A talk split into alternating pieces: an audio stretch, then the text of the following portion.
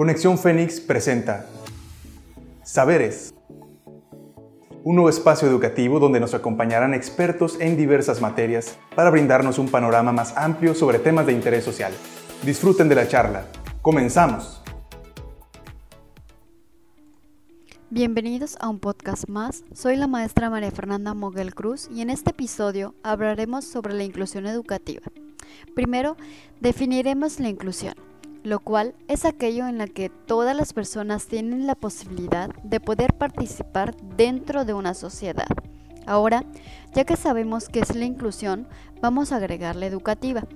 Entonces, la inclusión educativa consiste en que los niños y jóvenes con dificultades en el aprendizaje pueden asistir a las escuelas regulares sin importar si tienen o no discapacidad.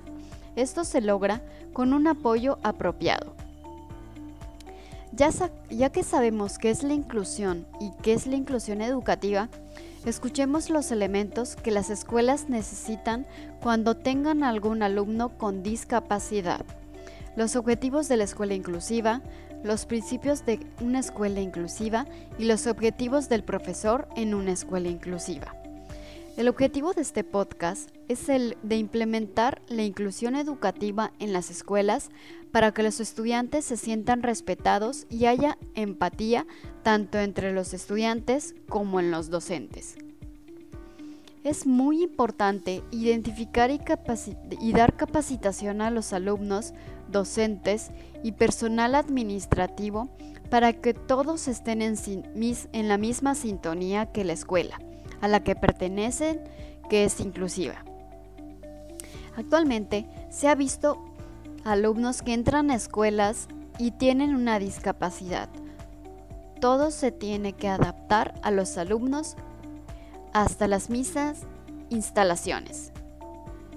En la actualidad se ha manejado la inclusión educativa, pero falta conocer los elementos, los objetivos, los principios, para que tanto el profesor como la escuela en general puedan estar con alumnos con discapacidades y se sientan orgullosos de, pertenecer a una escuela que es inclusiva. Ahora, explicaremos los elementos que las escuelas necesitan cuando tengan algún alumno con discapacidad. Aceptación, adaptaciones, buenos tratos, comprensión. Todo esto tiene el propósito de que los, estudiantes se sientan con la comodidad de poder responder adecuadamente al aprendizaje obligatorio de ciertos niveles educativos. Explicaremos sobre los objetivos de la escuela inclusiva. Apoyar el desarrollo de las habilidades, capacidades, las actitudes, incluyendo los contenidos que necesiten para que los estudiantes participen y se, se integren a la sociedad. Tener igualdad de oportunidades.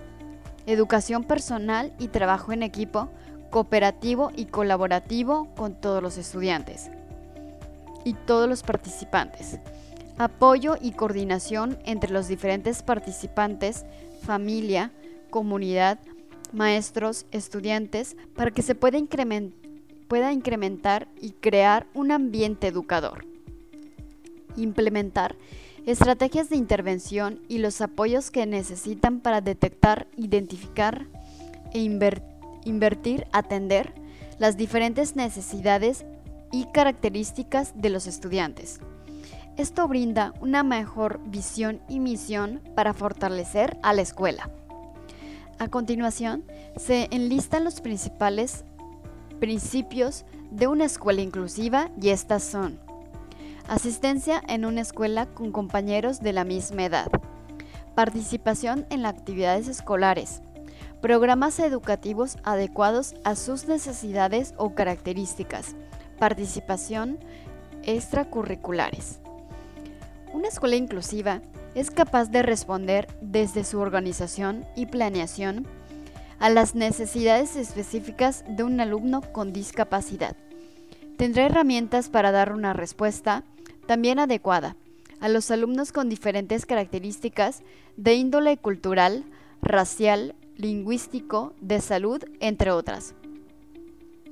Realizar estos principios para conseguir el objetivo, el cual es todo niño, niña o joven aprenda. El profesor inclusivo tiene el objetivo de que todos los alumnos tengan las mismas posibilidades de alcanzar el aprendizaje que se plantea y que no se excluya a nadie, sino que exista un ambiente de respeto y buenos valores. En el salón de clases, el profesor tiene algunas tareas que son necesarios resaltar, ya que con estas le es más fácil impartir las clases.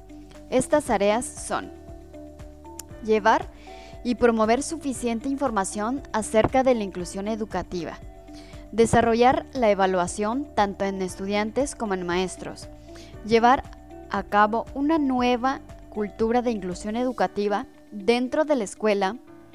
En la actualidad ya se conocen e identifican los tipos de, de problemas de aprendizaje que se presentan en los estudiantes como los escuchamos anteriormente, como son la dislexia, la discalcula, la disgrafía, la dispraxia, el trastorno de déficit de atención con o sin hiperactividad, TDAH, TDAH. Estos profesores que están preocupados por integrar todo tipo de estudiantes con o sin discapacidad tienen algunas características que promueven la escuela inclusiva. Aprendizaje enfocado en los estudiantes, diversidad entre estudiantes, ambiente innovador y creativo, modelo colaborativo, trabajo en equipo. ¿Qué son las barreras para el aprendizaje y la participación? Es aquello que dificulta o limita el acceso a la educación, o al desarrollo educativo del alumnado. Surge de la interacción con las personas, las instituciones, las políticas, las circunstancias sociales y económicas. Es decir, son obstáculos que impiden a cualquier estudiante, en este caso un alumno con discapacidad, participar plenamente y acceder al aprendizaje en un centro educativo. Las barreras pueden ser físicas, carencia de accesibilidad a la información y a las instalaciones de la escuela, entradas, salud, salones, baños, laboratorios, áreas comunes, entre otros. Actitudinales o sociales, prejuicios, sobreprotección, ignorancia, discriminación, por mencionar algunos ejemplos. O curriculares, metodologías y formas de evaluación rígidas y poco adaptables. Incluir alumnos con discapacidad disminuye la cantidad de la, calidad de la educación que se ofrece en la escuela. En ocasiones se piensa que la inclusión de alumnos con discapacidad en la escuela de educación básica regular disminuye la calidad de educación que se ofrece, pero es al contrario totalmente. Al buscar la participación y el aprendizaje de los alumnos y alumnas con discapacidad, la escuela tiene la oportunidad de identificar algunas debilidades que no solo impactan a estos estudiantes, sino a todo el alumnado de la escuela, por lo que al trabajar en favor de los alumnos con discapacidad se benefician todos.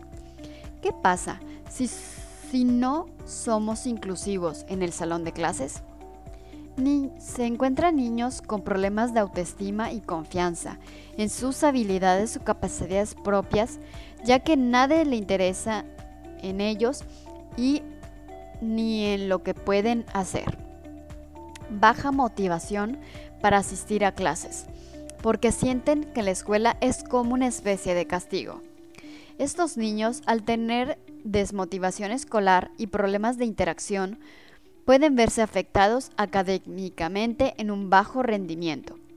Desconfianza en los demás, lo que impide crear relaciones significativas o buscar en un futuro relaciones tóxicas porque es lo que, lo que más conocen. Los mejores 11 consejos para fomentar la inclusión del aula son los siguientes. 1. Habla del tema con los niños. Cuanto más temprano se estimule y se, converse con los niños acerca de problemas de inclusión y soluciones prácticas para la inclusión, más motivados estarán en participar. 2. Fomentar la interacción entre los alumnos. Crear iniciativas de, conversación entre niños ayuda a que se derriben barreras entre ellos y por supuesto se conozcan mejor. De esta manera, ellos podrán encontrar cosas en común con otros niños y comenzar a relacionarse entre ellos. 3. Cuida tu lenguaje. La comunicación asertiva y positiva es la clave para la interacción con las personas, es decir, nadie querrá pasar tiempo contigo si eres grosero o si eres despectivo cuando, cuando hablas. Por lo que es importante vigilar la forma en la que los niños se comunican entre sí y muy importante cómo el maestro cuida la manera en que se dirige a ellos. 4. Di que sí a la adversidad y a la diversidad. Hay que recordar que los niños toman el ejemplo directamente de los adultos cercanos a ellos. Eso incluye a los maestros en el aula de clases. Así que promueve la aceptación de las diferentes fortalezas y las diferencias de cada alumno, incluyendo las suyas como maestro. Hazle saber que estas son fortalezas que hacen a cada uno especial y único. De esta forma, el grupo tendrá una visión positiva de cada miembro, miembro del aula. Una forma de conseguirlo es a través de los cuentos. 5. Metodologías dinámicas. Los niños aprenden mejor jugando y la promoción de la inclusión no es más que otro aprendizaje para ellos. Por lo tanto, una metodología activa hace que se interesen más en eso que quieren enseñarles. Busca juegos, actividades y lecciones que fomenten el pensamiento crítico, así como la colaboración entre ellos. 6. Deja que los niños tomen la batuta.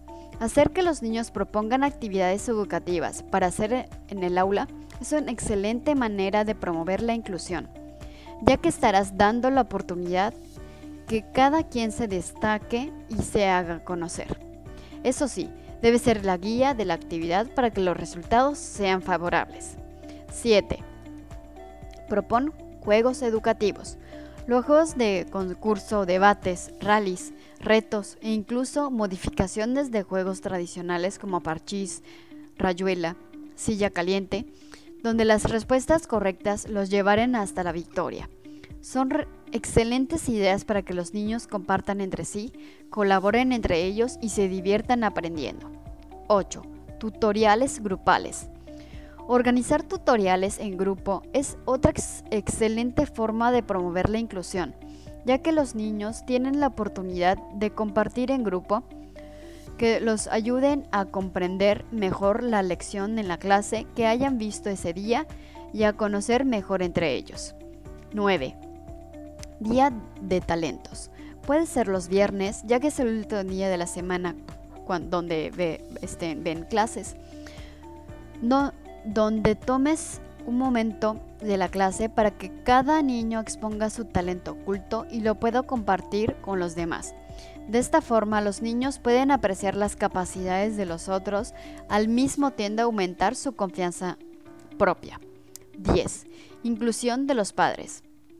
Para los niños es muy significativo que sus padres compartan con ellos, estén orgullosos de sus logros y presten y presenten a sus alumnos es decir, a sus amigos, por lo que puedes hacer un día de talentos donde invites a los padres para hacer el público o donde tengan que hacer una actividad junto a sus hijos. 11. Reconocimiento y agradecimientos. Esta es una actividad para estrechar estos lazos que han creado los niños en el aula consiste en que el maestro realice reconocimientos por su excelente comportamiento, rendimiento o colaboración en el alumno en el aula y cada uno de los alumnos de un agradecimiento a sus compañeros por compartir con ellos. Promueve la inclusión de sus alumnos con estos consejos y aprecia su interés. ¿Cómo ser inclusivos? Les recomiendo tomar estas cuatro recomendaciones. 1. Comprender que todos somos diferentes. Es común asimilar muchas cosas sobre las personas. Muchas veces hasta asumimos que nos quieren, aspiran a lo mismo que nosotros. Esto nos lleva a tratar a todos exactamente de la misma manera sin considerar lo que cada persona tiene para ofrecer ni sus necesidades únicas. 2. Tratar a todos con el mismo respeto.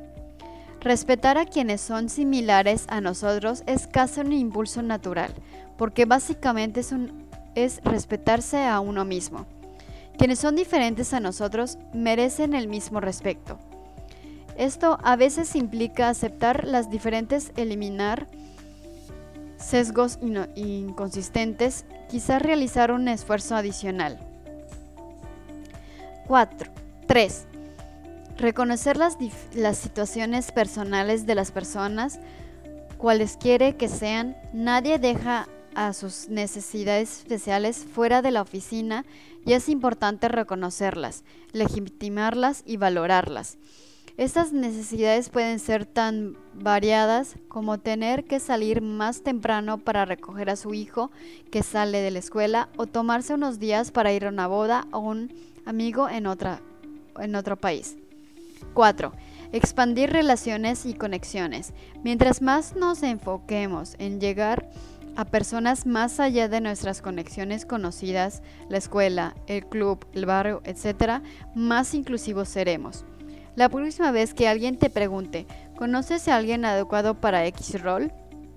Invierte el tiempo adicional pensando más allá de tu círculo cercano. Expandir nuestras redes no es algo solo lindo para hacer. Es una manera de enriquecer tu vida laboral y la vida de tus colegas.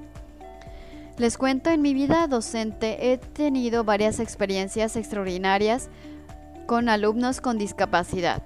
Fue lo mejor, aprendí mucho de ellos, les cuento un poco de mis experiencias. Tuve un alumno con discapacidad auditiva, que es un orgullo para todo México. El primer sordo en tener un postdoctorado, así como lograr concluir dos licenciaturas y diversos posgrados. Lo que, lo que implementé en mi clase es mover más mis labios de lo que acostumbraba y comprender poner en su lugar y fue un gran aprendizaje para mis alumnos, para mi alumno y para una servidora. Y logró concluir su carrera en una forma de excelencia. Otra experiencia fue cuando tuve una alumna con discapacidad visual. La materia que impartía era teórica, pero pude adaptar las actividades en clase, las tareas de casa y hasta el examen para que mi alumna se sintiera parte del grupo y lo más importante, que aprendiera. También vi la manera de que aprendiera braille para que sea más fácil el aprendizaje y lo logró. Estoy muy orgullosa de haber formado parte de su proceso educativo. Otra experiencia que tuve eh, fue con un alumno con discapacidad motora, el cual la escuela tenía todas las instalaciones para los alumnos con discapacidad. Aquí el problema fue que en su grupo de, compañeros no fue aceptado. Hasta hubo agresión física y ofensas, la cual interviene, intervine para que no se saliera de la escuela y se quedara sin estudiar. Fui directamente con el director y le propuse que lo cambiaran de grupo. Accedieron con la ayuda de sus padres, ya que, ya que era eso o salirse de la escuela. Se hizo el cambio de grupo y sus compañeros eran más maduros, lo aceptaron, lo cobijaron y lo apoyaron en todo momento. Hasta el mismo director fue su tutor en toda la carrera. Me complace y me siento orgullosa de que terminó con honores su carrera y próximo a terminar su maestría. Un orgullo haber formado parte de su vida estudiantil y haber puesto un granito de arena. Eh, actualmente trabaja con algún partido político y hasta fue rey del carnaval este, de discapacidad. Al escuchar cada uno de los principios, los objetivos, los elementos, se pueden llegar al a que la vida educativa sea del agrado de todos los estudiantes, no importa si tiene o no discapacidad, que se sientan parte de la comunidad, que se sientan protegidos y lo más importante, que se sientan orgullosos de ellos mismos, de que lo lograron. Gracias por escucharme, espero que comprendan más este tema tan importante y recuerden, no juzgar y ser inclusivos. Esperamos que hayan disfrutado el tema. Recuerda que recibimos todos sus comentarios al correo conexiónfénix.cncivirtual.mx o mediante redes sociales. Nos pueden encontrar como Universidad Virtual CNCI Oficial en Facebook, Instagram, YouTube, Spotify y TikTok. No nos despedimos, los esperamos en la próxima edición de Saberes. No olvides que para aprender hay que escuchar, razonar y aplicar.